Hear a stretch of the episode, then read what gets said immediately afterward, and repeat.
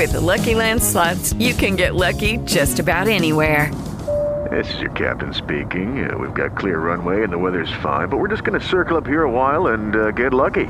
No, no, nothing like that. It's just these cash prizes add up quick. So I suggest you sit back, keep your tray table upright, and start getting lucky. Play for free at LuckyLandSlots.com. Are you feeling lucky? No purchase necessary. Void where prohibited by law. 18 plus terms and conditions apply. See website for details.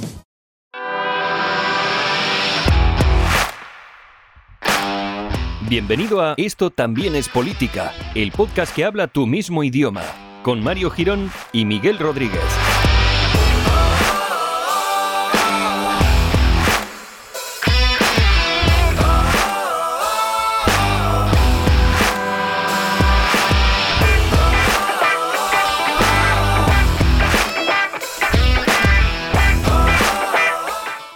Hey, ¿Qué pasa, amigos políticos? ¿Cómo estamos? Bienvenidos al episodio número 73 de Esto también es política.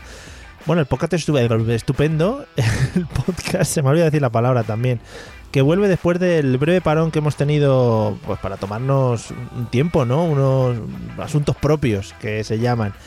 ¿Qué tal, Miguel? ¿Cómo estás? Bien, unos moscosos. Eso, ¿has visto qué puta mierda de intro he hecho? Que ya me ha trancado y todo. Pero, eh, pero, vamos a ver, a mí me ha parecido que está a la altura de lo que se espera de nosotros, Mario. ¿Qué te ha parecido la nueva canción que tenemos de intro? Bueno, bueno, me ha petado la cabeza. Hmm, O sea, Esa mezcla de Queen con, con Sí, otros, ¿no? con, Lenny, con Lenny Kravitz y, Y un y alguien tocando un Casio. y un poco de Vetusta Morla, diría yo. Sí. Ah, entonces quítala. Va, no, hombre, no. Hay que dejar un poquito el indie español. Eh, para que ya se hunda del todo con nosotros. Bueno, Exacto. ¿qué, ¿qué tal ha ido estas vacaciones o esto que hemos tenido o qué hemos hecho?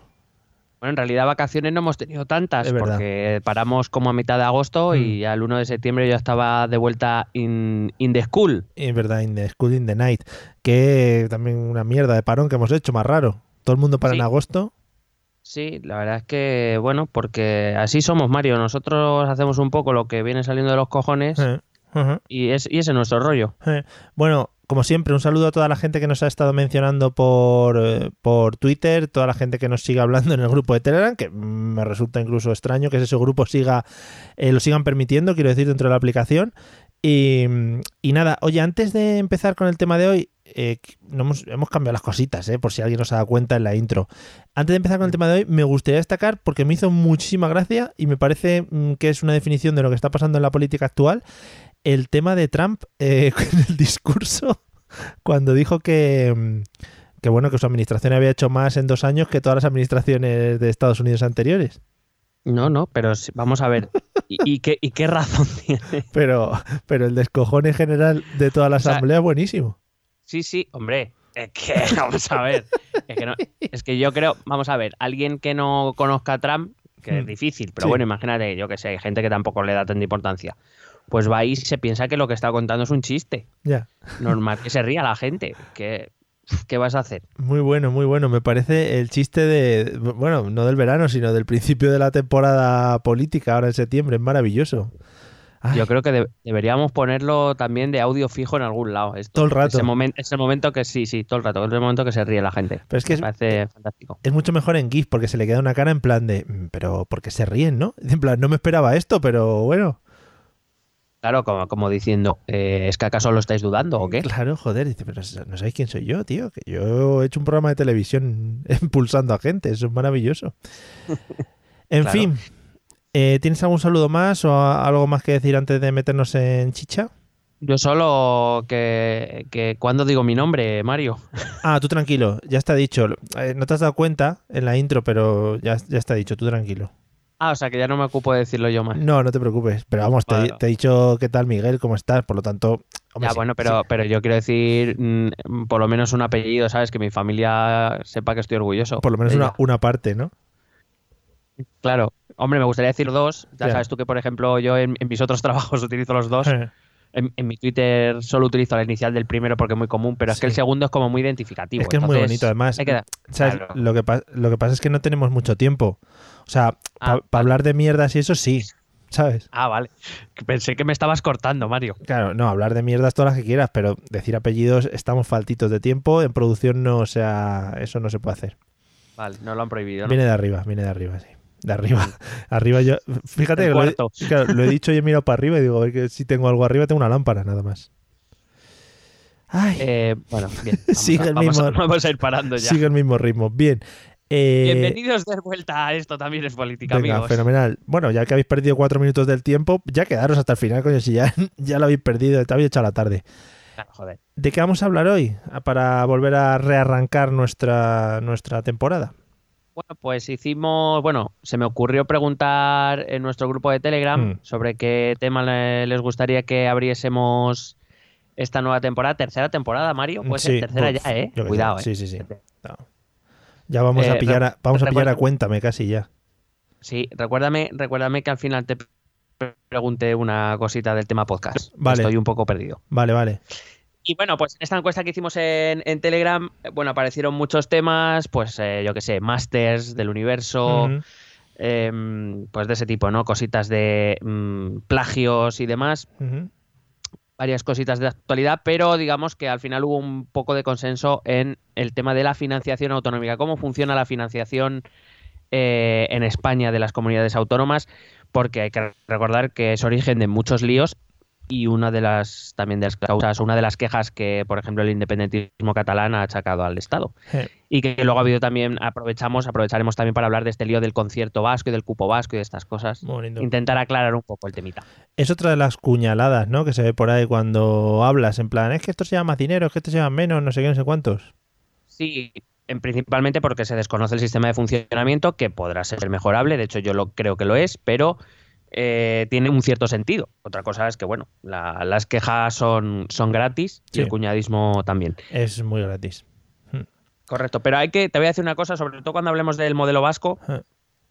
eh, hay que decir que el cuñadismo viene incluso de algunos políticos, Buah, o sea, que se, su- que se supone que saben de lo que hablan, vaya Pero bueno. sorpresa me estás dando también, ¿eh? Eh, Es una cosa que no me esperaría nunca. Bueno, pues si te parece, empiezo. Vamos al lío, por favor, que la gente está ansiosa. Bueno, pues mira, para empezar te voy a decir que el modelo de financiación autonómico actual, bueno, el modelo, eh, se supone que el modelo de financiación se revisa cada cinco años. ¿vale? Pero actualmente llevamos con este desde 2009, por lo que sea no se ha revisado. Ya, bueno, no hay tiempo tampoco. Había otras cosas que hacer. No sé cuáles, pero algunas habría. Alguna por ahí. Bueno, pues es un. El sistema de financiación autonómico se escoge en un organismo que se llama Consejo de Política Fiscal y Financiera de las Comunidades Autónomas. Muy bien puesto el nombre. En, en un alarde de brevedad. Y bueno, esto es básicamente el, este Consejo de Política Fiscal y Financiera, que a veces nombran en las noticias, es una reunión entre el Ministerio de Hacienda, el Ministerio de Administraciones Públicas y los consejeros de Hacienda de las distintas comunidades autónomas. Hay que decir que en las últimas eh, reuniones de este consejo ha habido liete porque, porque por ejemplo, pues el conseller de Hacienda, conseller de Hisenda, ¿no? Es en catalán. Joder, eh, ahora mismo me pillas. Pues macho. No sé ni qué me estás que contando. Hay que venir preparado, ¿no? Sí, ¿sabe- ¿Sabes lo que es el Ministerio de Hacienda, Mario? Sí, ahí sí, pero a, mí Pues el otros idiomas, sí. Te lo hubiera dicho en Bueno, inglés, Ah, pe- perdón. pero no, Bueno, tampoco quiero entonces lanzarme. los... co- Vale.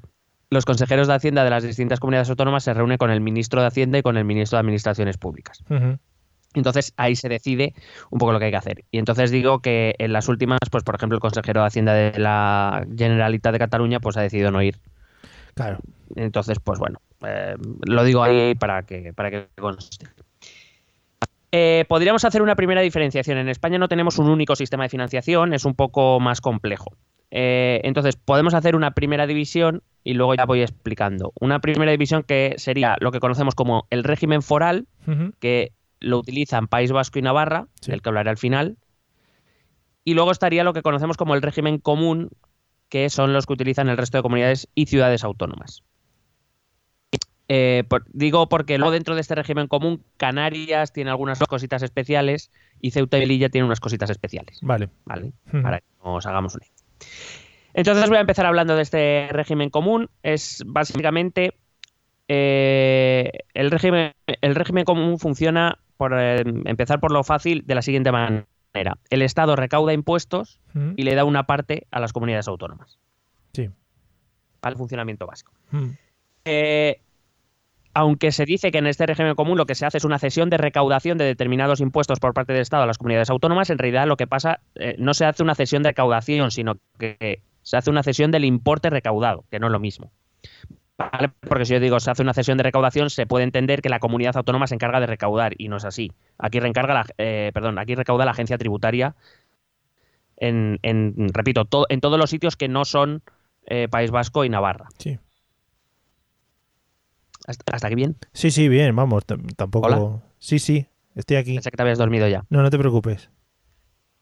Eh, entonces, bueno, pues eso, básicamente es el Estado el que recauda todo y cede una parte de lo que recauda a estas comunidades autónomas para que afronten sus gastos. Entonces, ¿cómo funciona esta recaudación y este reparto? Que te digo, es donde vamos a empezar a complicarnos la vida.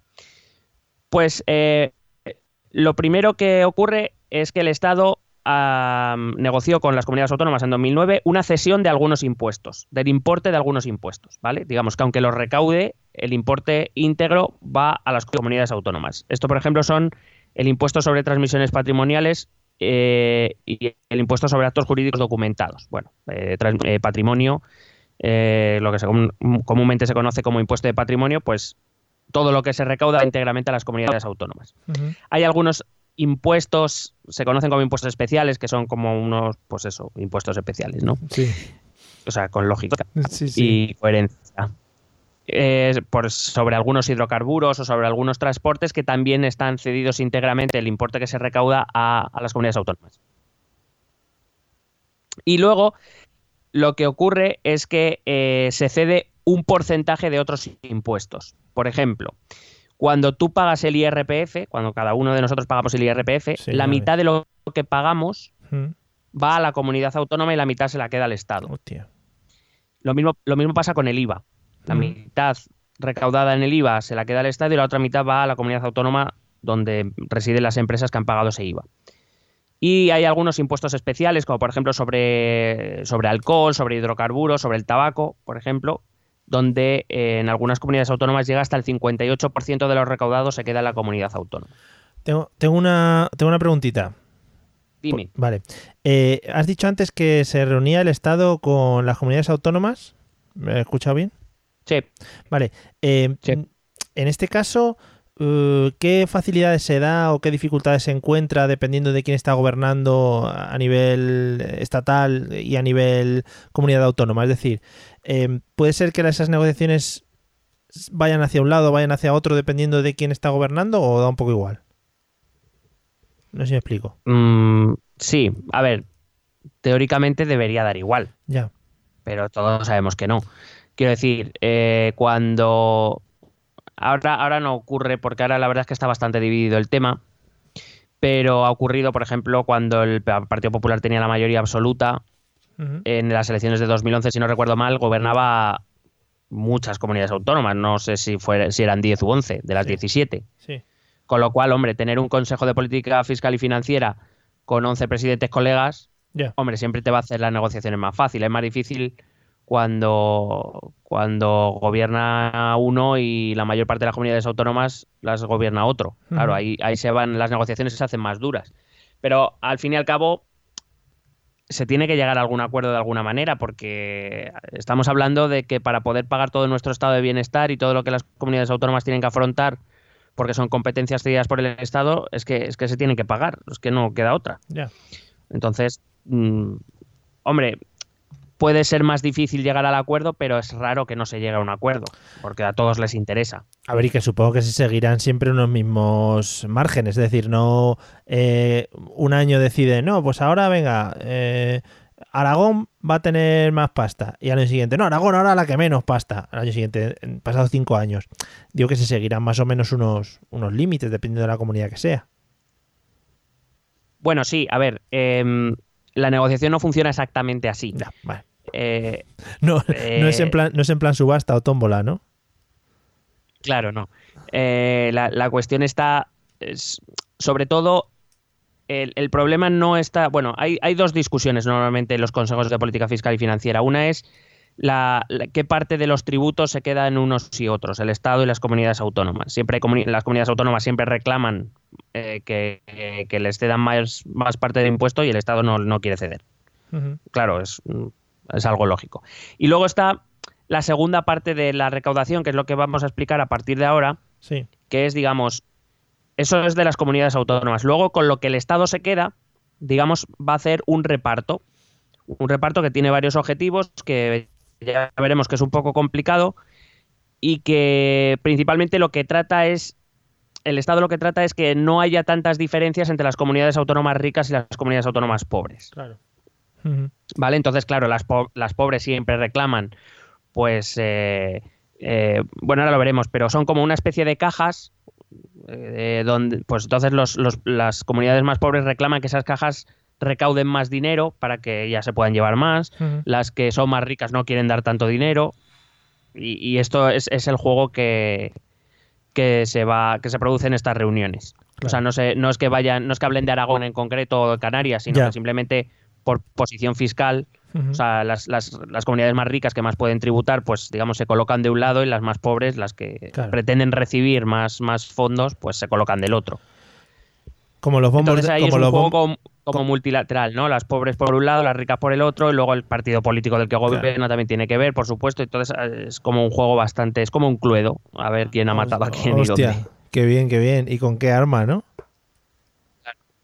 ¿Y con, qué impuesto? Muy bien, vale.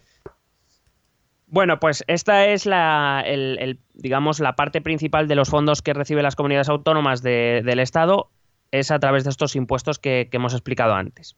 Y como digo ahora, hay una serie de fondos que se, que se llenan con, lo que, con la parte que se queda al Estado, que digamos está, está destinado sobre todo a eso, a intentar minimizar las diferencias entre comunidades autónomas.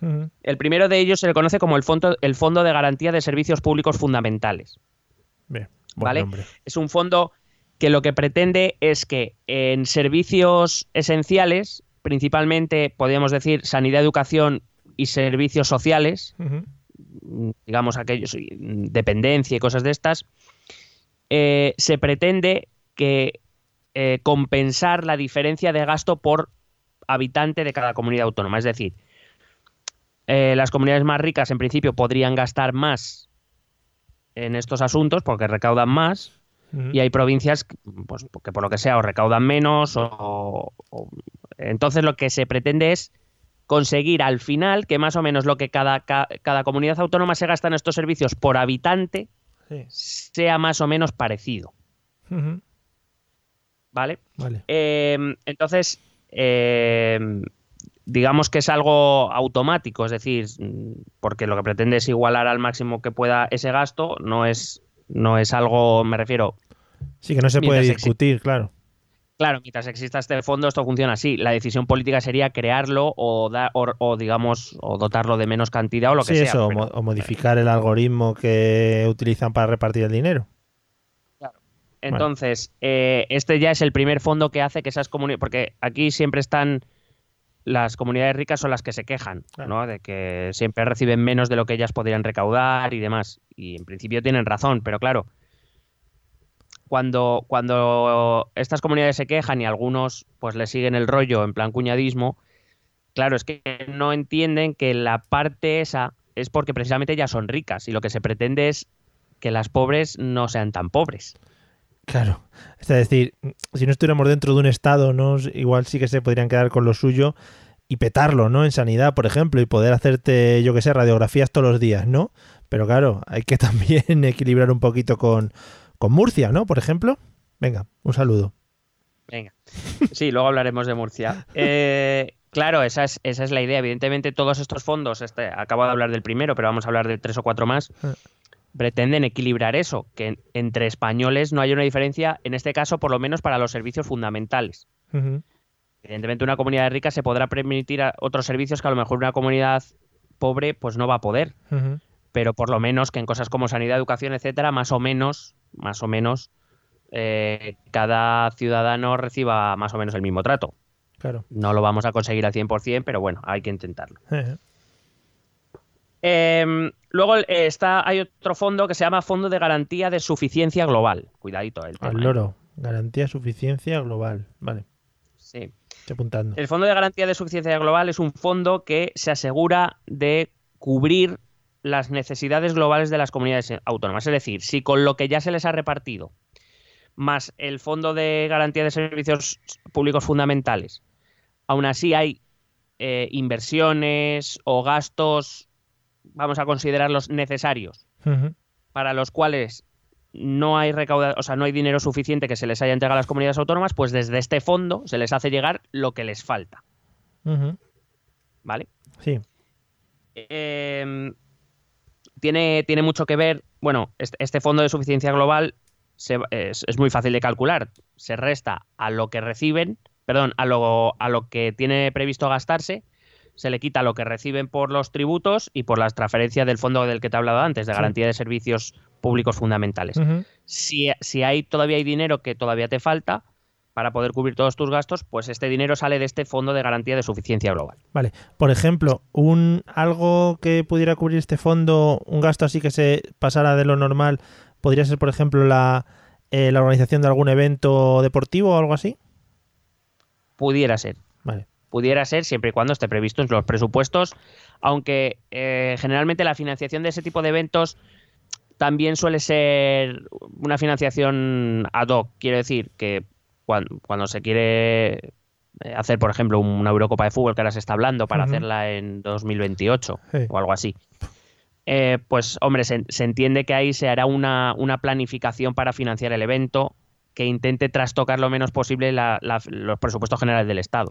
Evidentemente el Estado tendrá que poner dinero, la comunidad autónoma, las comunidades autónomas implicadas también y demás, pero claro, con eh, o sea, quiero decir, si fuese necesario, pues sí, saldría de aquí. Pero, pero en principio me refiero ya más a gastos más corrientes, pues yo que sé, alguna inversión en carreteras o, Sí. oye, mira, es que necesitamos asfaltar la, mm, cierto tramo de carreteras y es que con lo que tenemos no nos da. Bueno, Mm. pues sale de este fondo, este dinero. Vale. En, en Madrid ya dejamos lo de las Olimpiadas, ¿no? O...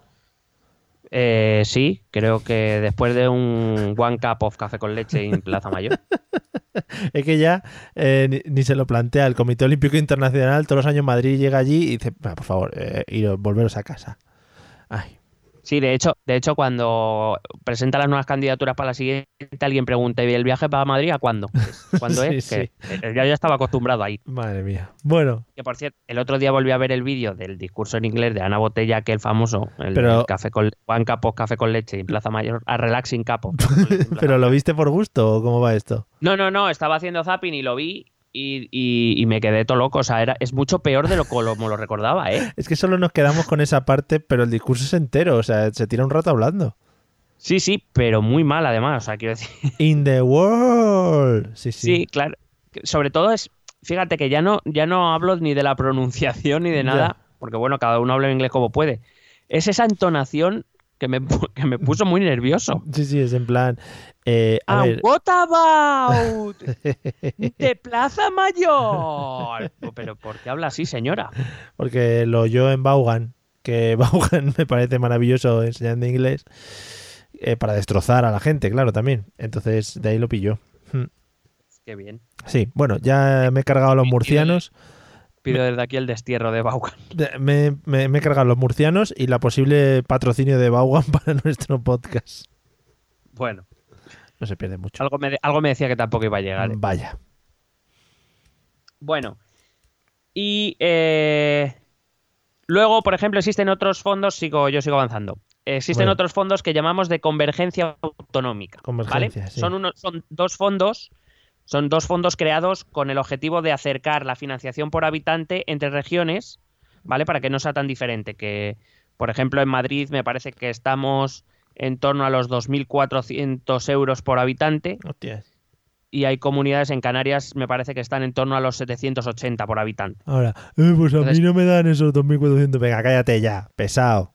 Ya Sí, está. me refiero a inversión pública, evidentemente Sí, a sí. nosotros no nos dan un puto pavo. Pesado, que es No. un pesado el otro que está diciendo lo de los 2.000. Venga, hombre. Puedes continuar, ya. He aplacado a la, a la gente. Gracias, gracias, creí que me comían. No. Eh, me ha encantado ese. No. Es podcast, Bien. es podcast interactivo, ¿has visto? La gente ahora Sí, mismo sí, se ha sí. asustado y ha dicho, hostia, hostia, ¿qué pasa? ¿Qué pasa?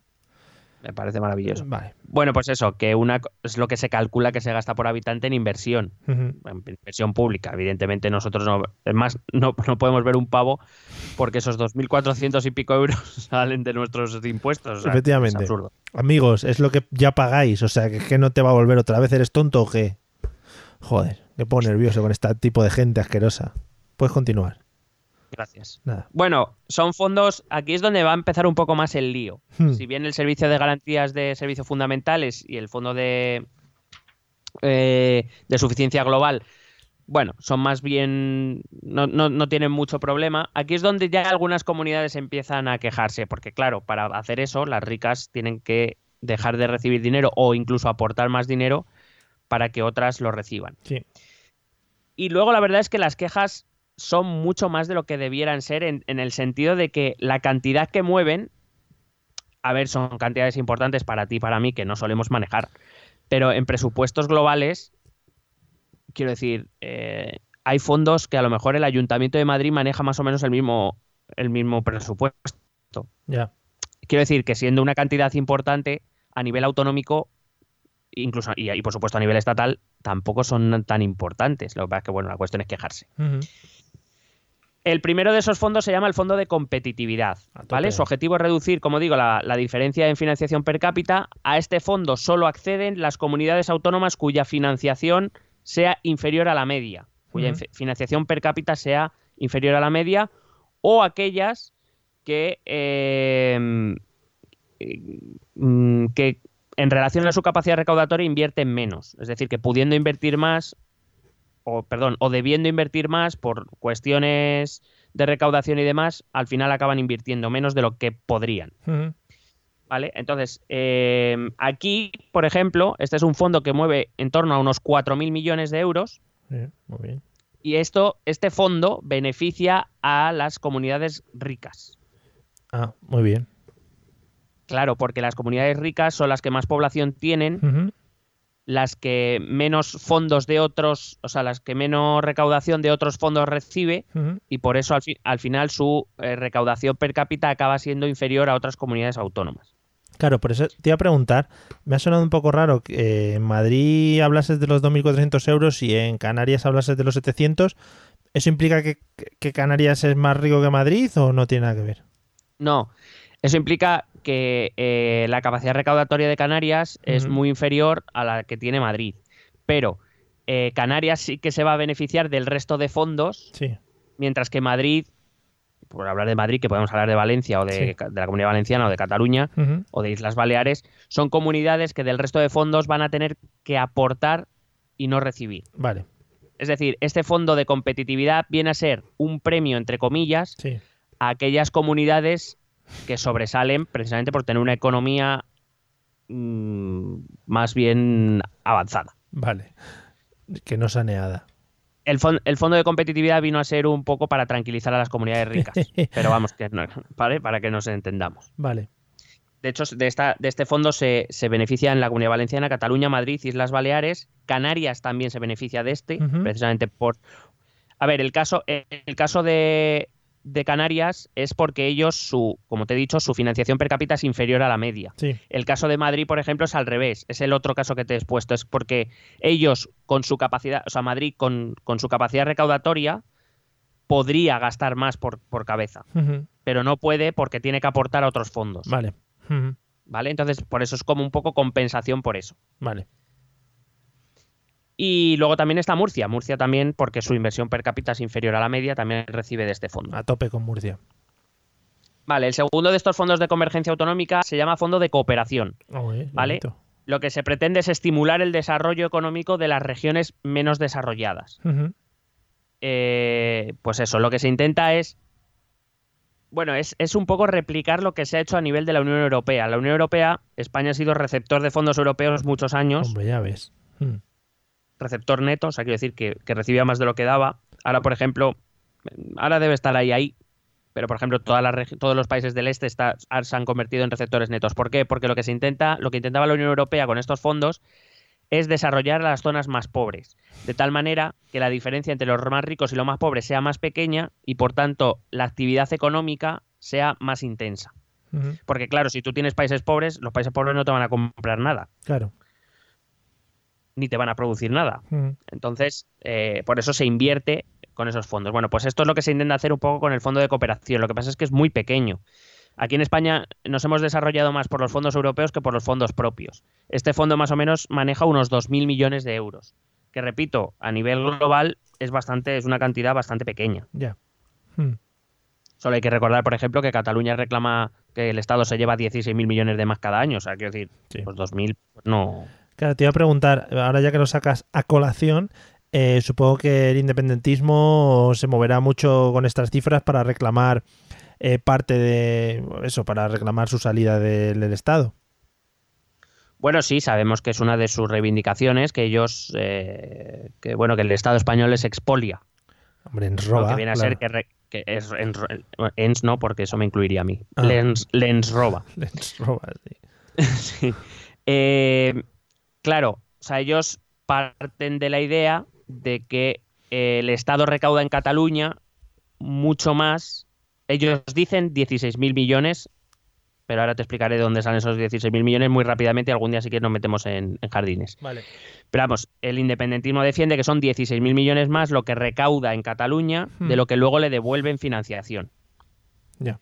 Y claro, una de las quejas es esa que, que viene a decir que si somos un Estado independiente podremos tener 16.000 millones más de presupuesto, que es, por cierto, una falacia, también, lo digo. Vaya. Entonces, te explico las dos cosas. Lo primero, lo de los 16.000 millones es siguiendo un método de contabilidad que se llama flujo económico, que no es real porque ese, ese flujo económico no cuenta las inversiones, o sea, los servicios que el Estado tiene para todos los españoles independientemente del lugar en el que estén. Sí. Por ejemplo, eh, el hecho de tener un radar en la carretera de Barcelona, pero que esté en la provincia de Zaragoza, el flujo económico no lo contabilizaría como, como inversión pública en Cataluña.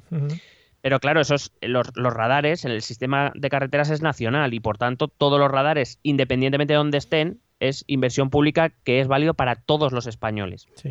O por ponerte otro ejemplo, cuando se cuenta el servicio de defensa, solo el, el método del flujo monetario, el que usan los independentistas, solo cuenta la parte del ejército asentada en Cataluña, es decir, las bases de Cataluña. Pero eso es como decir que entonces las bases de Zaragoza o de Morón de la Frontera o de, o de aquí del Goloso Sí. no, no defenderían Cataluña en caso de ataque, porque Mm. como no están en Cataluña, Bueno, lo que, lo que quiero decir es que el, ejer- el ejército, el servicio de defensa, defiende a todos los españoles independientemente de dónde tengan el- los cuarteles. sí. Pero claro, eso el flujo monetario no lo cuenta.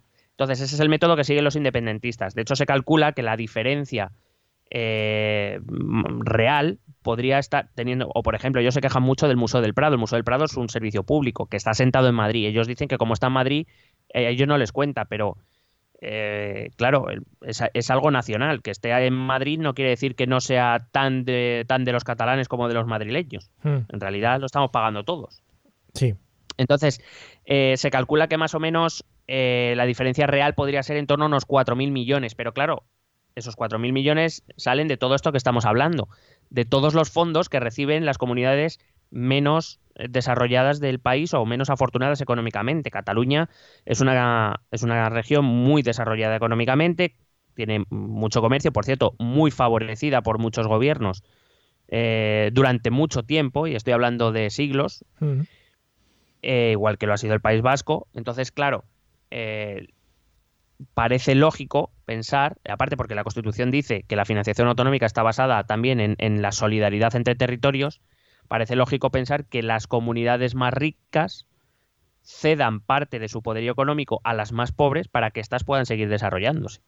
A mí me parece algo lógico. Y fíjate que yo cambiaría el sistema de financiación por otra cosa, pero Mm. ese, ese, ese principio de solidaridad a mí me parece fundamental dentro de un país, porque si no, al final vamos a acabar todos viviendo en tres comunidades autónomas, Claro, que son las ricas, trabajando todos allí y el resto, pues nada, que se quede las cabras. Mm. Te iba a decir, claro, eso llevaría un flujo migratorio de la leche a las comunidades donde está la pasta, si no, ¿para qué te vas a quedar en el sitio donde no tienes dinero? Claro, Cataluña, que todos sabemos que es igual que Madrid, la Comunidad de Madrid, Mm.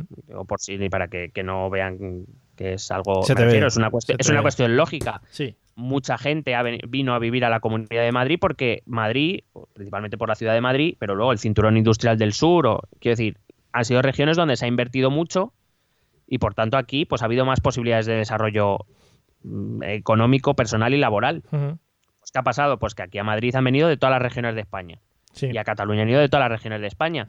Y entonces, claro, eso está muy bien, pero hay que recordar que todas esas, eh, todas esas personas que han venido a las comunidades, vamos a llamar ricas, están dejando despobladas las suyas y por tanto, eh, digamos, pues comunidades como Extremadura, Asturias, eh, Castilla-La Mancha, pues son comunidades autónomas que no se pueden desarrollar tan fácilmente porque buena parte de su población se ha ido a comunidades ricas y para mantenerlas pues hay que invertir en esas comunidades, es, evidente, si no se van a ir.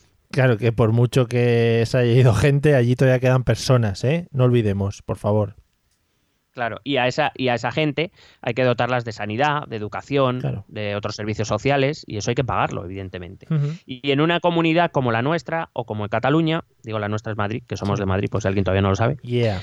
en la comunidad de Madrid o, en Cataluña es más barato, eh, entiéndase lo que voy a decir, es más barato ofrecer esos servicios, porque cuanta más población tienes, más impuestos recaudas, y por tanto mejores servicios puedes dar y más fácil los puedes dar. Puedes concentrarlos eh, esto en economía se llama economía de escala. Cuanto más eh, cantidad, pues más barato te sale cada, cada individuo, por decirlo de algún modo. Pero claro, tú da educación a, por ejemplo, una región como Teruel, a una provincia como Teruel, una provincia que está tremendamente despoblada y además no tiene ciudades grandes, son regiones, son eh, em, pueblos. ciudades o, pueblos pequeños, muy desperdigados, y a esos también hay que darles educación y sanidad. Y eso cuesta más dinero que lo que podemos tener aquí en Madrid. Nosotros aquí en Madrid tenemos, me parece que son seis hospitales públicos alrededor de la ciudad, entre dentro y alrededor de la ciudad. Claro, tú a ver dónde pones unos... Tú puedes poner un hospital público en Teruel ciudad, pero ese hospital público tiene que dar a Teruel, a los pueblos de 30 o 40 kilómetros a la redonda, y hay que poner, por tanto, un servicio de ambulancias potente que, que, pueda dar servicio a aquellos. Con los colegios pasa lo mismo. Entonces, eso hay que pagarlo y es más caro. Claro. Aquí, aquí nosotros tenemos dos o tres eh, mm, hospitales dentro de la ciudad donde llegamos en un taxi. Pero allí no es tan fácil. Será por colegios aquí también, fíjate. Algunos sobran incluso. Sí, bueno, y aún así tenemos los conciertos, eh, o sea que eso hay que ver. Es verdad. Los, conciertos educativos. también tenemos otros conciertos. de CODE, todos estos, sí. Bueno, los conciertos de la Almudena y todo eso, San Isidro, muy bonitos. Sí, sí, sale ahí San Isidro a cantar. Hombre, qué bonito, eso es precioso. Y a mí se me caen las lágrimas. Bueno, te está hablando de este fondo de cooperación que es lo que pretende es un poco equiparar o equilibrar esa o, reducir esas diferencias entre las comunidades ricas y las comunidades pobres. Este fondo, que más o menos mueve unos 2.000 millones de euros, eh, los reciben aquellas comunidades autónomas eh, que o sea, se pueden cumplir por tres razones. La primera es que su PIB sea inferior al 90% de la media en España, que es lo que le ocurre a casi todas las comunidades autónomas. Pero principalmente de aquí reciben dinero Andalucía, Murcia, Castilla-La Mancha, eh, em, iba a decir Canadá, no, es que solo tengo puestas las iniciales. Ojalá eh, Canarias. sí, Canarias y Extremadura. Ojalá estuviésemos dando dinero a Canadá, pero así sin enterarnos, ¿no? Y, de repente aquí lo descubres y digas, hostia, pero este dinero se está yendo a Canadá, ¿pero qué es esto? Canadá es la decimoctava comunidad autónoma de España. Bueno, eso. También, también puedes recibir dinero si la densidad de población de la comunidad autónoma es inferior al 50% de la media española. Es decir, se pretende favorecer a aquellas comunidades autónomas despobladas para que reciban más dinero, para que puedan invertir, para que no se les vaya tanta población. Sí. ¿Vale? Estas serían Aragón, Castilla y León, Castilla-La Mancha y Extremadura. No sé si lo has oído eh, últimamente se han juntado seis comunidades autónomas que sufren mucha despoblación para unirse en sus reivindicaciones precisamente por esto. Ya veremos en el próximo Consejo de Política Fiscal y Financiera que probablemente pongan este tema sobre la mesa. Y también se pueden recibir dinero, se puede recibir dinero de este fondo si el crecimiento de la población de la comunidad autónoma es inferior al 90% de la media española, que por cierto ahora estamos en negativo, o sea que ya no sé quién, cuánto es el 90% de algo negativo y ya me quedo loco. Pero dices de natalidad y mortalidad. Sí, bueno, crecimiento de población, oh. diferencia de natalidad y mortalidad en un año. Oh. Vamos, lo que es la tasa de crecimiento vegetativo. Estamos muriendo. bueno. Sí, estaba muriendo más. Sí, ahora, bueno, ahora supongo que empezaremos a recuperar. Estábamos en crecimiento negativo ya desde hace tiempo, solo que nos sostenía la inmigración. Mm, ah, Y ahora, o sea, nuestra natalidad sigue descendiendo y además los inmigrantes se fueron. claro, es verdad. Entonces, claro, ahí hemos tenido un problema. Supongo que si la economía vuelve a ir un poco para arriba, pues empezaremos a recibir inmigración otra vez. Mm, Y esta, por ejemplo, en esta condición entrarían Galicia, Asturias, eh, Rioja, Aragón, Extremadura y Castilla-La Man- y Castilla y León, por ejemplo. ¿Vale? Evidentemente las comunidades ricas aquí no aparecen ninguna porque su PIB es superior a las demás, porque Sí. su densidad de población es superior y porque su crecimiento de población, quiero decir, eh, su natalidad y mortalidad más o menos será parecida, supongo, en todos lados. Bueno, será un poco inferior la mortalidad, deduzco, y un poco superior la natalidad, y además es donde se recibe la inmigración. Entonces, claro. ninguna de estas comunidades tiene esos problemas.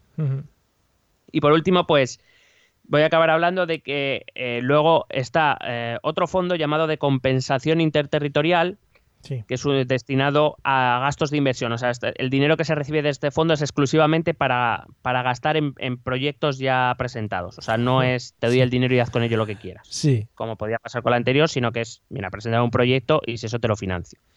Que suelen ser proyectos de infraestructuras principalmente.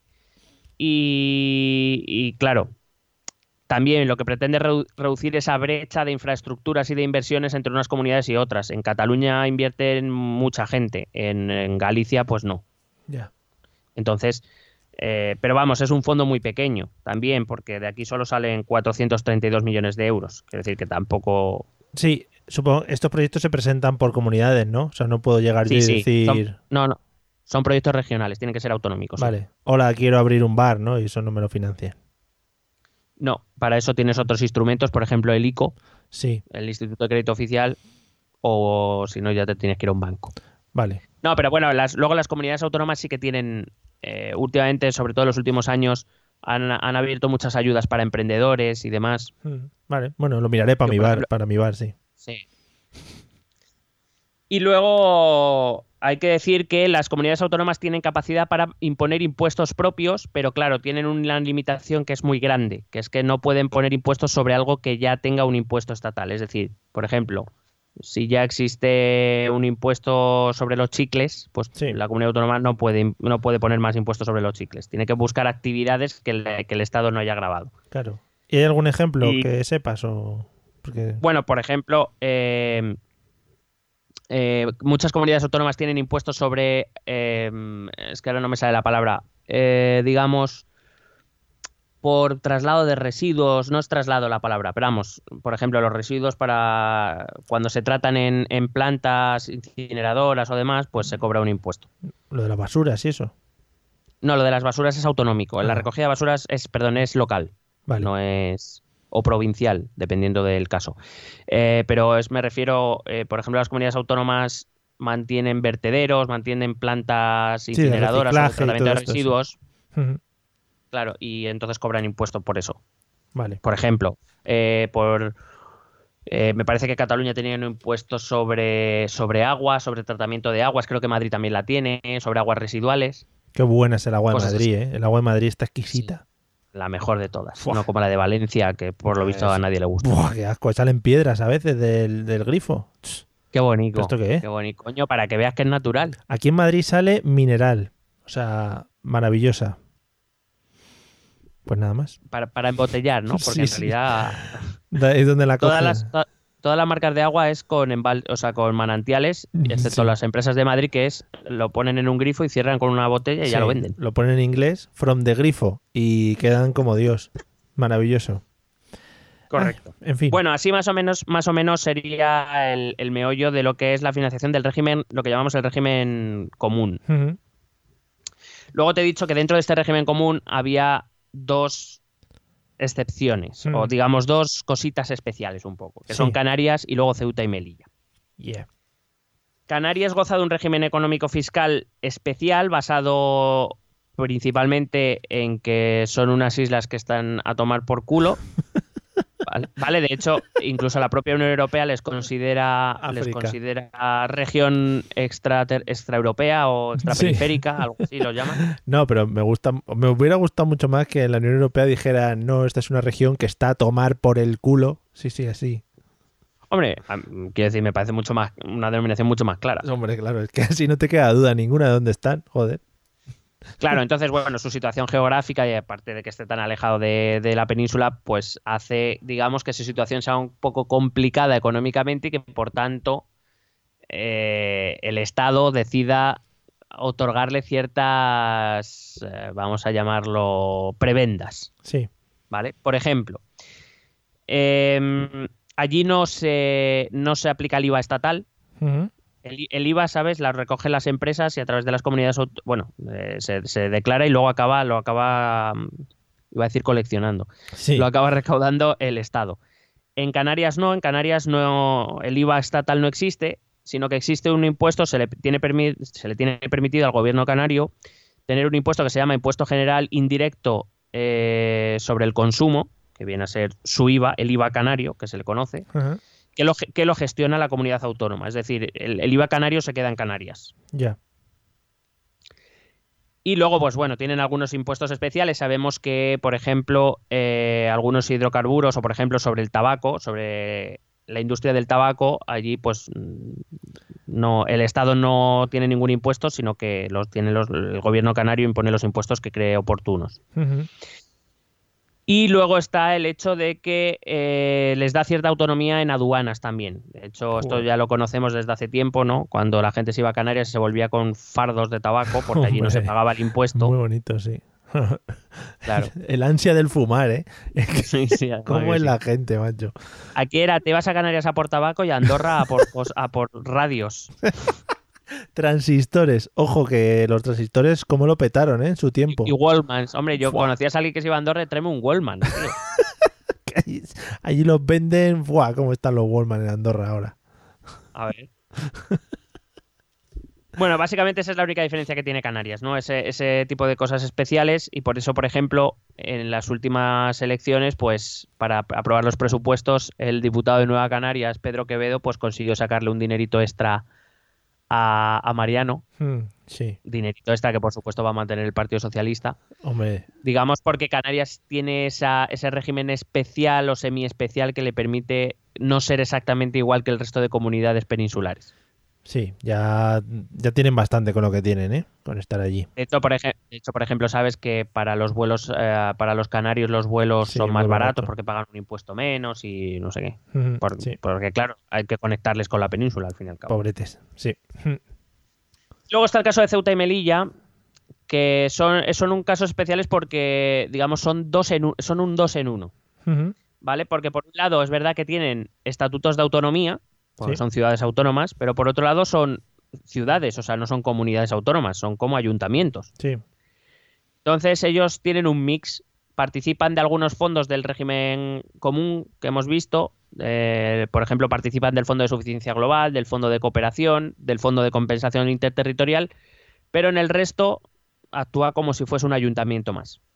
Y luego el hecho de su situación geográfica, que también les convierte en algo, digamos, en territorios especiales en España, pues, por ejemplo, si tú te instalas en Ceuta o en Melilla, tú pagas la mitad de IRPF que pagarías en otra comunidad autónoma, por ejemplo. Jodas. O si quieres poner una empresa y decides instalarte en Ceuta o en Melilla, pagarías la mitad del impuesto de sociedades que pagarías en otra comunidad autónoma. Claro, la cuestión es que hay que querer irse a Ceuta o Melilla. Ya, claro, hay que tener ahí sus sesos, sí, es verdad. Claro, con, estas bonificaciones fiscales lo que se pretende pues es que la gente se quede o incluso que la gente vaya con empresas y demás, pero claro, sabemos que la situación no es fácil. Que Ceuta y Melilla se convierta en, el Suiza, ¿no? De, España, para que vayan allí a dejarse los dineros. Eh, bueno, si se dedicaran a la actividad financiera sí serían parecidos a Suiza, pero bueno, pues no es el caso. Que se lo planteen, oye, está ahí la cosa. Ah, bueno, bueno, pues habría que verlo.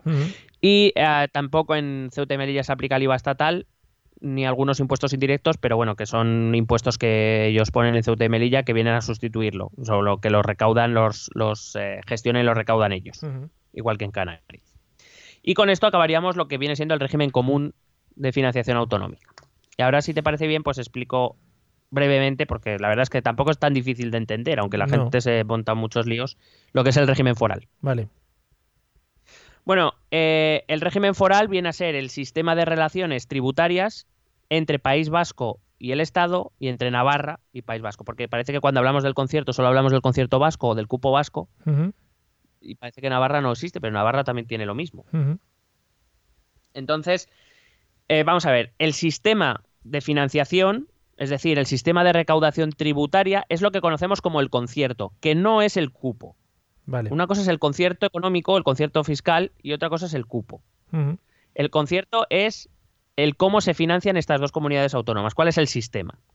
Y básicamente el régimen foral, el concierto, eh, se, se define de la manera contraria al régimen común. Antes te he dicho, es el Estado quien recauda y a partir de ahí da a las comunidades autónomas. Sí.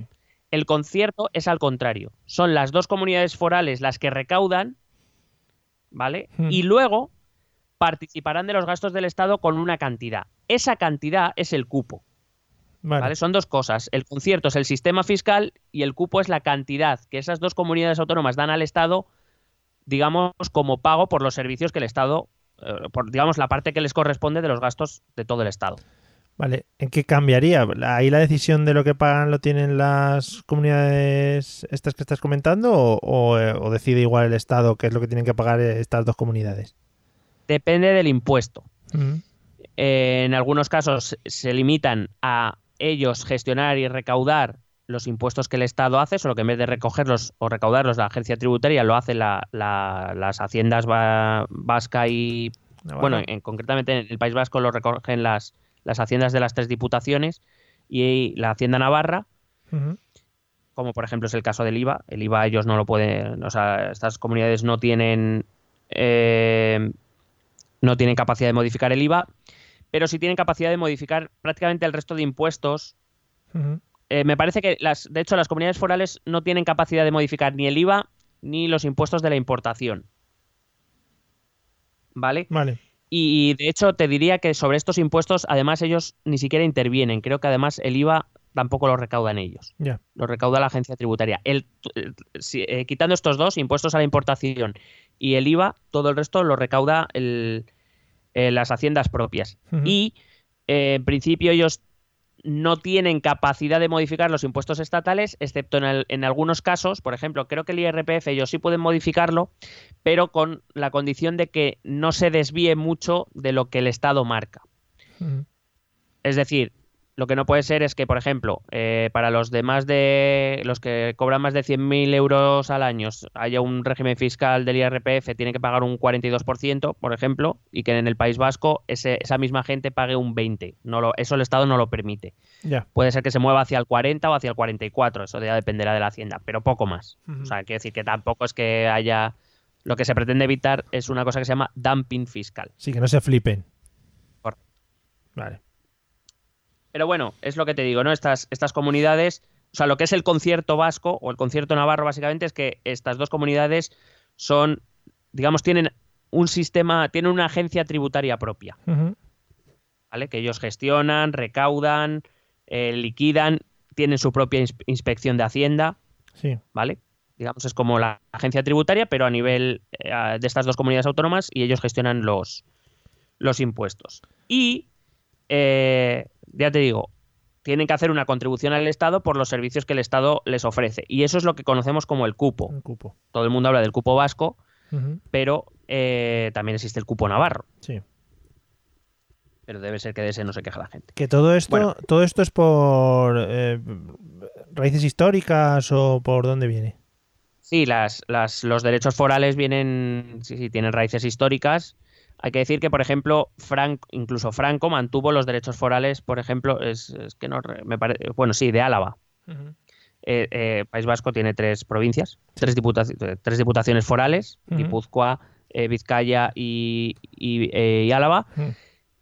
Y bueno, digamos que Álava se mantuvo en el bando nacional y como las otras dos fueron al bando republicano, cuando Franco ganó la guerra, les eliminó los derechos forales a las dos diputaciones forales que se habían rebelado contra él por considerarlas traidoras, que fueron Guipúzcoa y Vizcaya. Pero Álava se mantuvo, entre comillas, leal a, a Franco durante la guerra y incluso durante el franquismo Álava mantuvo sus fueros, por Mm. ejemplo.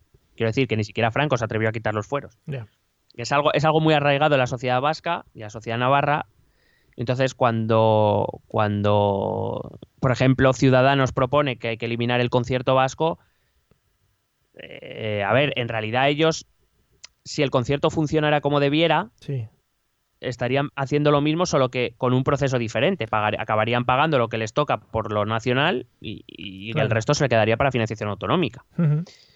La cuestión está en que a lo mejor el, el problema está en el cupo, no en el sistema del concierto. De hecho, yo soy muy, muy partidario del sistema del concierto. Claro Porque, que, que igual. eh, por ejemplo, en el- Perdona. No, eh, que igual, ya digo que igual estudiado de, de una manera buena y lo que dices tú, que se, que se establezca un concierto bien, bien orquestado, ¿ves? Eso también, eh, podría aplicarse al resto de comunidades. Claro, es que, por ejemplo, el concierto hace que el gobierno vasco y el gobierno navarro tengan una cosa que muchas veces el resto de comunidades autónomas no tienen, que se llama la corresponsabilidad fiscal. Claro. Es decir, el gobierno vasco, si gestiona mal los impuestos y los presupuestos públicos, Claro, es culpa suya. claro. hombre, puede, siempre se le echa la culpa a Madrid, evidentemente, de cualquier cosa. Mm, Pero no, pero los ciudadanos vascos y navarros saben que sus impuestos los gestiona su propia comunidad y su propio gobierno. Sí. Entonces, ¿qué hace? Claro, dicen, no es que la comunidad autónoma es una, o sea, el País Vasco es una comunidad autónoma que está súper bien gestionada. Claro, porque tienen responsabilidad fiscal ante sus votantes y ante sus ciudadanos.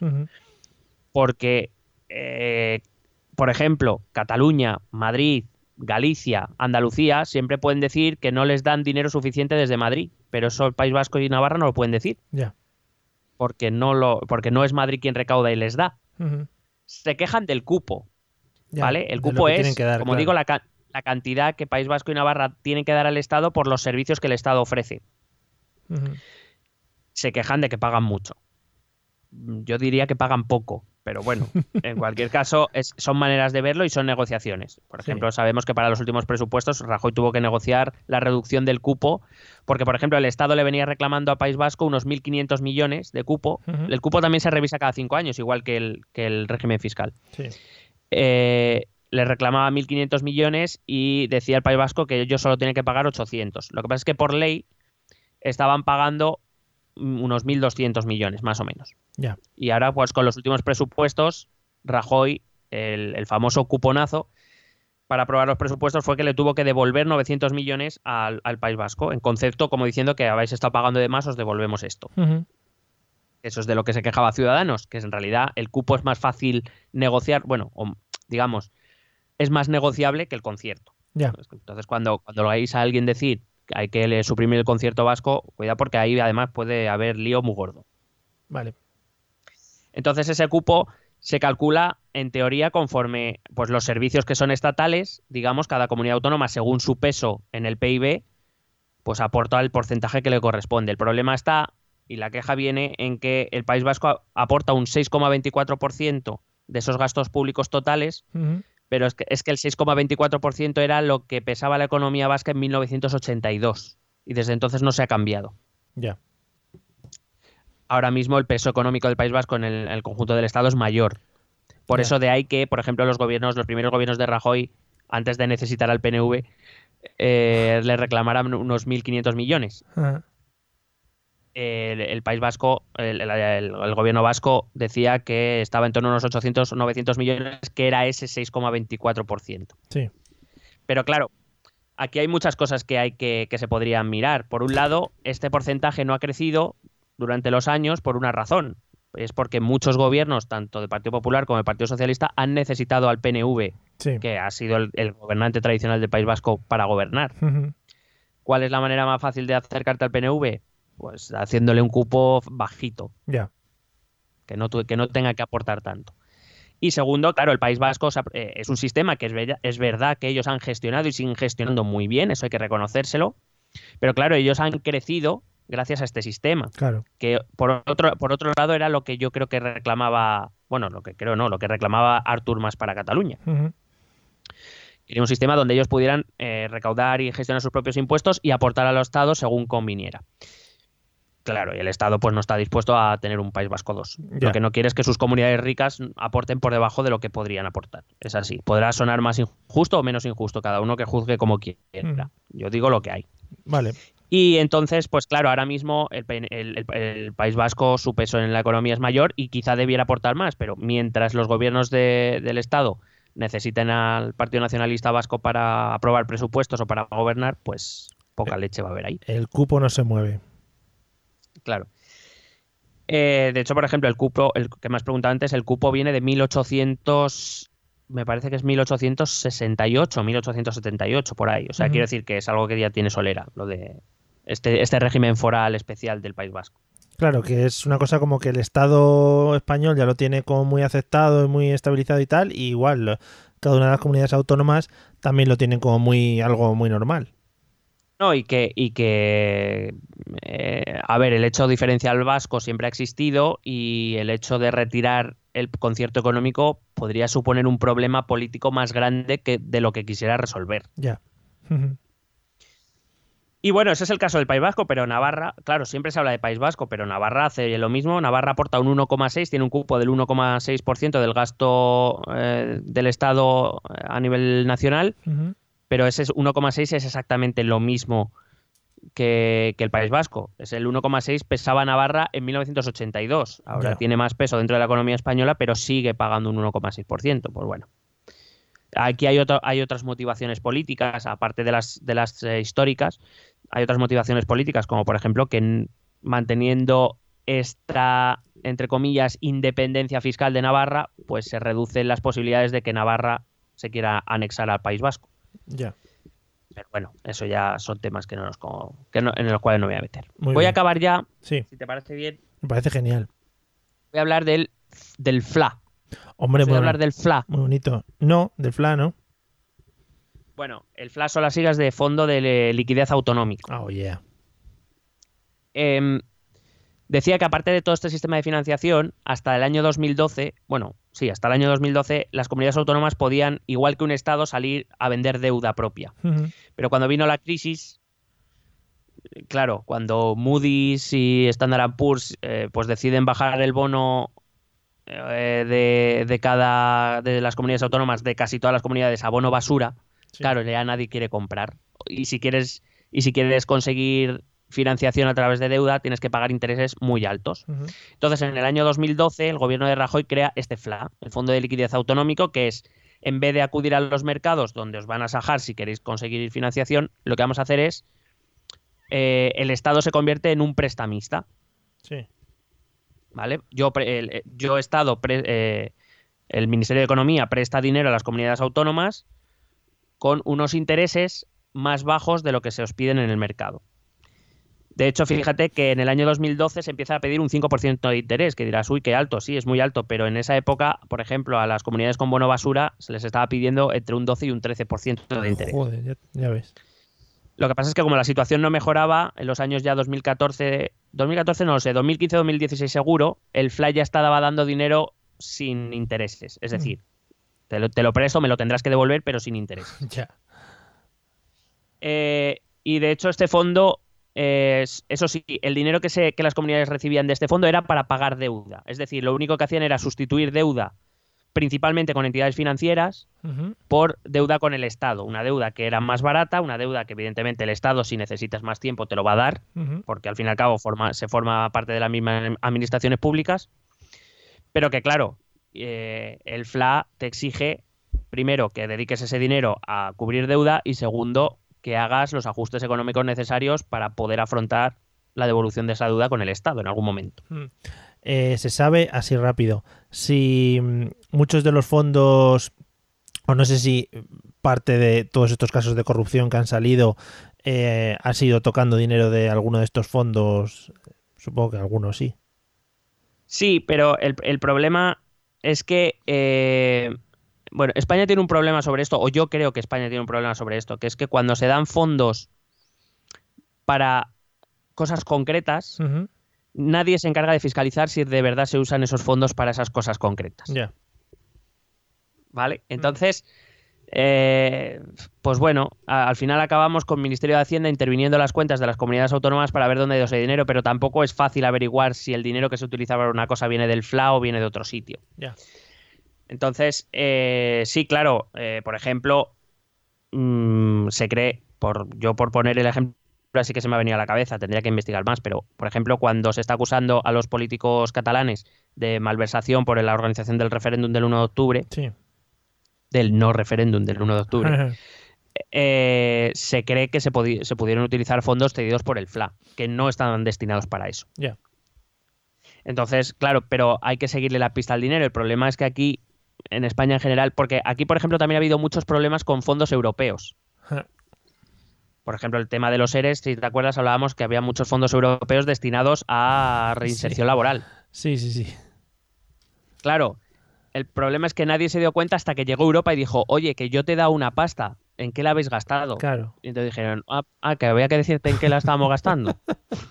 ah, que esto no era free. Ah, pues, pues, espérate, vamos a mirar papeles y descubrieron el pescado. Claro. que si volquetes y cosas de esas que nos gusta aquí. Claro, entonces, ¿qué pasa? Que cuando viene alguien serio como la Unión Europea te dice, no, no, es que usted me tiene aquí que, justificar que yo el dinero que le he dado para esto se lo ha gastado en esto, pues claro, entonces es cuando salen las vergüenzas. Y aquí pues no teníamos esa costumbre que le vamos a hacer. Claro. Y diferente. Son unos cachondos, los europeos. Bueno, acabo diciendo que este flat eh, ha movido desde 2012, ha movido en torno a unos 300.000 millones de euros. Como ves, mucho más que todos los fondos juntos. Por eso te digo que quejarse de un fondo de 4.000 millones me parece absurdo. Y la comunidad que más fondos del FLA ha recibido, ha, según los datos del segundo trimestre de 2018 que he mirado en el Ministerio de Hacienda, oh, que son datos oficiales, eh, la comunidad que más ha recibido ha sido Cataluña, desde 2012 uh, estoy hablando, ¿eh? es el acumulado. Cataluña ha recibido más de 57.000 millones de euros. Luego estaba la comunidad valenciana, que ha recibido más de 38.000 millones de euros. Sí. Andalucía, que ha recibido casi 27.000 millones de euros, y la cuarta sería Castilla-La Mancha, que ha recibido unos 11.000 millones de euros. Madre mía, chico. Sí, esa es la cosa. Pero eh, em, esto, vuelvo al tema de independentismo. Eh, no hay quejas en cuanto a esto, es decir, la deuda la han ido pagando porque el Estado les ha ido prestando. De esto no hay quejas. Sí, sí, sí, hubo quejas. De hecho, se hizo muy viral, además porque fue el que entonces era eh, conseller de Economía, que era eh, Oriol Junqueras. Hombre, famosísimo. Que dijo que era una vergüenza que el Estado recibiera dinero gratis del Banco Central Europeo, se lo prestara a ellos a través del FLA con un interés. y entonces esa, esa afirmación que es totalmente falsa porque el Banco Central Europeo tiene prohibido financiar estados. Sí. ¿Vale? Eh, lo que pasa es que, eh, claro, a, día de hoy en los mercados la deuda española es vendible y la deuda catalana no. Ya. Y, entonces ahí, desde ahí es donde se financia el Estado, de, vender su deuda pública. Y entonces, eh, sí, claro, ha habido problemas y entre otras cosas porque también algunos comentarios he oído que este, estos fondos recibidos del FLA deberían ser perdonados por parte del Estado como parte de lo que el Estado le debe por haber recaudado de más en Cataluña. Claro que sí, hombre. O sea, por, claro, entonces, pues bueno, por el expolio y todo esto. Pero bueno, esto, esto es retórica que la verdad es que metiéndonos en los datos no tiene ningún sentido, pero bueno, claro, como nos aprovechamos del desconocimiento de la gente, pues ya tú oyes algo, lo das por verdad absoluta y, hasta luego. Y entonces, por ejemplo, eh, el último dato que te quería decir es, por ejemplo, el dato de Valencia. Valencia es una, la comunidad valenciana es una comunidad que normalmente se queja de estar infrafinanciada. Es decir, que recibe menos fondos de lo que debiera. Pero es que hay que recordar que Valencia lo que tiene es una deuda de cojones. Hombre. Quiero decir, Valencia, tiene, Valencia, por ejemplo, es una de las pocas comunidades autónomas que el balance le sale negativo, porque realmente Valencia es una comunidad rica. Eh, el, el, problema es que sus gobernantes, tanto a nivel eh, autonómico como a nivel provincial y local, les han metido en, deudas, pero impresionantes, que no pueden afrontar. Es que ahí han estado los, más, los, más, fieras, han estado ahí, ¿eh? también te digo. Claro. Por eso digo que en el régimen fiscal ellos salen en negativo, igual que Madrid o que, o que Cataluña, porque es una comunidad rica en sí misma, el movimiento económico que tiene es importante, es una comunidad en la que se ha invertido bastante pero claro, eso, está, eso, es eso es una cosa, la otra cosa es la deuda. que, la comunidad valenciana tiene que afrontar. Por eso, por ejemplo, del FLA ha recibido más de 38 mil millones de euros para cubrir deuda. Sí, sí. No es porque esté infrafinanciada, que en realidad sí está infrafinanciada, pero claro, la responsabilidad en este caso es más de los gobernantes que han tenido allí en la comunidad que del Estado. Sí, sí, unos, unos fieras, ya digo, unos piezas. Lo que pasa es que lo que pasa es que, bueno, el Estado también tiene su parte de responsabilidad porque cuando se empezó a llevar allí la Copa Vela de América, la, Fórmula 1, Vela, perdón, la Fórmula 1, hmm. que si la Ciudad de las Artes y las Ciencias, que cada traba barato, barato no lo cobró. qué bonito. Y, y, todas estas cosas, el Estado lo vio bien. Quiero decir, es, es, lo que te digo, no hay un control. O sea, y en ese momento cuando una comunidad autónoma hace eso, el Estado tendría que decir, ¿qué estás haciendo? Relaja un poco. Sí. que Eres una comunidad autónoma, ¿que Ah, dónde vas? Es que, Que esto, que esto, que esto requiere un dinero que no tienes. tú imagínate las reuniones. hasta la. Imagínate las reuniones Rita, eh, Camps, todos allí en plan, venga, ¿este año qué? ¿El Papa? ¿El Papa? Pues venga el Papa aquí para Valencia, vamos. Claro, son cosas que precisamente baratas no son. El Papa ha subido en un Fórmula 1. Venga el Papa en un Fórmula 1 ahí, vamos. Claro, sí, no. Claro, son, son cosas que no son baratas y que, y que superan la capacidad económica de la comunidad valenciana. Mm. Y, y, a lo- y yo no digo que el Estado, y el Estado tiene su parte de culpa, es que el Estado tiene que tener la capacidad de decir, ¿dónde vas? Hombre, pero está queda todo tan bonito y todo tan bien, ¿no? Y por otro lado es muy fácil decir que la culpa es de Madrid, Mm. que no les da suficiente dinero. Claro. Bueno, podemos discutir si sí o si no, y pueden tener parte de razón, ¿eh? No digo que no. La culpa es de Madrid Claro. que no nos controlaban. No, y, y que quiero decir que pueden entender que el reparto es injusto. Podemos hablar de lo que tú quieras. Y podrán tener parte de razón, no digo que no. Pero claro, oiga, mírense ustedes primero lo que, eh, lo que allí se ha liado. Que salían por mayoría absoluta, recuerdo. Hombre, claro, nos ha jodido. En fin. Bueno, pues eso. Y con esto he acabado. ¿Qué te pareció? Muy bien, muy bien. Eh, Más o menos nos hemos enterado más o menos. nos hemos enterado bastante, sí, además ha quedado muy, muy claro de dónde salen las cosas para que luego no nos quejemos unos u otros. Y, hombre, a ver, yo entiendo que al final tiene que haber quejas, pero es que tiene que ser una compensación. Al final todo se tira para que estemos todos más o menos compensados. Sí, claro. Yo, por ejemplo, cuando, cuando veo el- la queja de Cataluña, yo la puedo entender porque si Cataluña es considerada comunidad histórica como lo es País Vasco, porque País Vasco puede tener un régimen de, de concierto y ellos no. Esa queja la puedo entender. Por otro lado, creo que también es del- de recibo entender que en Cataluña se ha invertido en los últimos eh, dos siglos, se ha invertido mucho. Y, y, oye, eh, tienen mucha población de origen extremeño andaluz y claro, sus comunidades autónomas se vacían de gente, no han recibido tanta inversión. Creo que es justo que parte de su riqueza vaya a, la a las comunidades que están sufriendo, porque sufren, por ejemplo, esa despoblación o, o esa desinversión. Me parece mm, poco lícito decir que, desde, es, es mi opinión, ¿eh? esto sí que es opinión, me parece poco lícito decir que Cataluña debería decidir, porque no sé si has oído todo este argumento, pero es el de, no, si nosotros queremos ser solidarios, pero queremos decidir cómo y cu- cuánto. Claro, sí, nos ha jodido. Hombre, pues claro, claro, pero me parecería muy poco justo, la verdad, desde mi punto de vista. ¿eh? Bueno, pues nada, ya teniendo todos los datos sobre la mesa, eh, seremos capaces de entender todos estos eh, análisis que se hacen sobre el dinero que mandan unos o mandan otros. Quería hacerte caer en la cuenta de una cosita que hemos hablado antes fuera de micro sobre el tiempo que iban a durar los episodios de esta temporada, ¿recuerdas? Se me pasa un poco, ¿no? No, bien, bien, bien, te digo, no pasa nada, pasa nada. Es que Eh, sinceramente, o sea, tenía apuntar menos cosas, pero es que me enrollo. Tú Claro. córtame, Mario. no, y al que, final yo te pregunto otras cosas fuera de guion y se nos ha ido las manos, claro.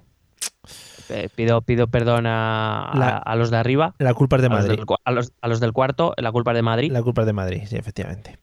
Te pido perdón, Mario, y pido perdón a los oyentes. Vale, muy bien. Pero lo puedes no puedo decir que no volverá a ocurrir, ¿no? eso no ah, puedo decir. joder, te iba a decir, lo puedes hacer igual que el rey. Eh, el emérito, disculpen. Emérito. Lo siento mucho, me, me he equivocado y no sé si volverá a ocurrir. Bueno, joder, lo más que puedo hacer. tu imagen con muletas me encanta. Eh, vamos Por a. cierto, te va a decir, mm, ¿hacer un podcast es decir viva el rey? Pregunto. eh, ¿Qué es lo que sí. dice Pablo Casado? Hombre. Que tener- sacar dinero del cajero es decir viva el rey. Sí, sí, sí, sí. Pero además, mm, hay un. eh, han sacado ese audio justo en el programa de radio de la vida moderna. eh, y que, que el, uno de los que colabora en el programa, por si alguien no lo escucha, eh, lo que argumenta es que, oye, viva el rey, ya debería ser una frase que todo el mundo utilicemos para todo. En plan, en vez de saludarte, hola, ¿qué tal? Decir, hey, viva el rey, ¿eh? Venga, viva el rey, como argumenta el señor Pablo Casado. ¿no? Pues eh, a partir de ahora me voy a despedir así. Pues viva, pues viva el rey. Eh, vamos a escuchar mm, los métodos de contacto. Viva el rey. ¿Quieres preguntarnos algo? ¿Proponernos algún tema? ¿Exponernos tu opinión? Ponte en contacto con nosotros. Es muy fácil. Envíanos un correo electrónico a esta dirección. Esto también es política.gmail.com. También puedes escribirnos en nuestra página de Facebook. Esto también es política. O en nuestra cuenta de Twitter, arroba ETEpolítica. O si lo prefieres, visita nuestro blog, esto también es política.wordpress.com. Recuerda que puedes suscribirte a nuestro canal de YouTube y si quieres charlar con nosotros directamente, únete a nuestro grupo de Telegram. Busca el enlace en nuestras redes sociales. Porque tú también formas parte de esto también es política. Joder, maravilloso método de contacto que, vamos, mm, siguen siendo los mismos. O sea, ahí somos coherentes a tope. O sea, yo me daría un Hombre. 80 de coherencia. Hombre, pero ¿qué quiere decir? Que se mant- son los mismos porque de, de buenos que son, no. Claro. Cambiar solo tiene que ser para mejorar. O sea, son Si unos, no mejoramos, pues dejamos lo que hay. son unos métodos de contacto que están para entrar a vivir, diría yo, ¿no? Mira, mira, por ejemplo, la sintonía de entrada. Pues la hemos cambiado para mejorar. Claro, claro, claro. Hemos mandado a un grupo de música de gente loca a que haga ahí unos ruidos y ha salido eso. Que la pregunta que me ibas a hacer al principio no tendrá que ver nada con tema premios y cosas así. Si no, lo introduzco yo. No, tendría que ver con. con- bueno, sí, supongo, Mm. porque se pro- lo de los premios es el mismo día que la JPod, esa no a la que me vas a llevar. Sí, eh, bueno, eso ya, algo así. sí, eso ya lo veremos, lo de si te voy a llevar o no. Eh, sí, es que nos han nominado al premio Ah. como el año pasado, ¿te acuerdas? Sí. ¿Al mismo premio? Eh, es que este año nos han cambiado la categoría, no sé en cuál estamos, creo que actualidad y sociedad o algo así. Ah, con la pantoja. El eh, hombre, por supuesto. El año pasado lo perdimos eh, y lo ganó Remember Solís y su podcast, Bitácora de Ciberseguridad. Sí, la verdad es que eh, nos arrepentimos un poco de hacerle tanta publicidad, ¿eh? Sí, Claro. Hombre, está merecido el premio. Eh, yo también tengo que decir que no, he- no es que haya escuchado muchos de su podcast, por no decir ninguno. ¿Eh? Pero no pasa Hombre, nada. al- aunque, aunque sea el que hicimos juntos, Ah, Mario. ese sí lo escuché porque estaba presente. Eh, hay que decir que Sergio Remember Solís, para hacerle más publicidad de lo que ya le hacemos en este podcast, que para mí es, bueno, como si fuera un, un- un semidios, ¿no? Eh, pues va, va, va, a, va a aportar a la natalidad de este país. Hmm. Hombre, enhorabuena, Remember. Sí. Enhorabuena. Sí, Hay que decir que yo sí que he escuchado algunos, no demasiados, tampoco voy a decir Ah. que ahora soy un seguidorazo, pero sí que he escuchado algunos y me parece interesante y sobre todo te voy a decir una cosa. Es que tiene una voz, el jodido que te atrapa, ¿eh? Es que es eso, es eso. Le- la, la voz es lo que le vende al final. Sí, sí, sí, sí. Pues sí, creo- lo del conocimiento y eso es secundario. Eso es una mierda. Pero pues creo que está haciendo un podcast contando su experiencia con su mujer de cómo va el tema del embarazo y eso. Eh, ¿Te sientes plagiado? Porque últimamente estaba muy así el plagio, ¿eh? Sí, bueno, bueno, no, la verdad es que no, porque yo ya esas cosas ya no tengo tiempo para hablar de mi paternidad, que me estoy volviendo loco en general, Y no sé cómo te lo voy a decir. efectivamente. Pues nada, pues eso, que estamos nominados al premio este, seguramente nos llevemos un cagarro como el año pasado y nada más, eso era. Pero vamos, que ya está Pero bien. Agradecemos, agradecemos a todos los que nos votáis con vuestra ilusión y, Sí, sí. y vuestro cariño. Ya está bien que de no sé cuántos podcasts que se presentaron, pues estemos ahí entre los cinco nominados, que siempre está muy bien. Y hay grandes podcasts, ¿eh? Que ahora mismo no Sí. recuerdo. De hecho, fí- fíjate, fíjate que yo ni sabía que habíamos llegado a los cinco Fíjate, finales. y fíjate, fíjate que mientras te estoy diciendo lo podría haber mirado, pero es que me puede la pereza, ¿no? En Porque fin, así es este podcast, amigos. así, Y por eso no nos llevaremos el premio. nunca. efectivamente, y por caer mal al resto, claro, por infravalorarles y por minusvalizarles, bueno, como se diga. Eh, ¿Algo más? Pues no, que viva el rey. Va- Una, una- solo una pregunta ya para dejar claro los, los términos con los que nos vamos a mover en esta temporada. Eh, Correcto. ¿Vamos a seguir Operación Triunfo este año, esta temporada o no? No, no sé, ¿cómo lo está evidentemente. Vale. Además, es que yo conozco a una de las chicas que han Pues- entrado. Pues ya está. Me tengo que poner entonces al día para seguirte al ritmo. Sí, y lo único que además voy a, voy a tener conflictos. por- bueno, a ver, la conozco, la conozco muy poquito, es amiga de una prima mía. Af- África, ya la verás, si no vale, la conoces sí. ya, se Vale, llama, vale. es África. Es, muy es una de las mejores amigas de mi prima. Y claro, me veo la obligación de defenderla siempre, pero es que a mí me gusta más otra. Vale. Entonces voy a tener un conflicto de intereses ahí muy interesante. Déjame que me ponga al día y comentamos, ¿vale? Para que, por favor. para que la gente no se sienta tampoco. Yo sé que hay mucha gente que llega hasta el final del podcast solo para escuchar nuestros análisis de Operación Triunfo, o sea que tampoco quiero dejarle fuera. Pues yo que sepas que yo ya voy al día, o sea que te estamos esperando a ti. Vale, te estamos Y, esperando. y viva el rey. Pues nada, pues amigos, nos vemos en el episodio 74. Estamos ya a punto de otra vez del 80. Otra vez del 80, ¿no? Porque será la primera vez también. Estamos a punto del 80, que vamos a celebrarlo por todo lo alto, haciendo pues lo mismo de siempre. No, nos vemos. Sí, sí. Y que viva el rey. Nos vemos en el próximo episodio. Que lleva el rey. Vale. Besete.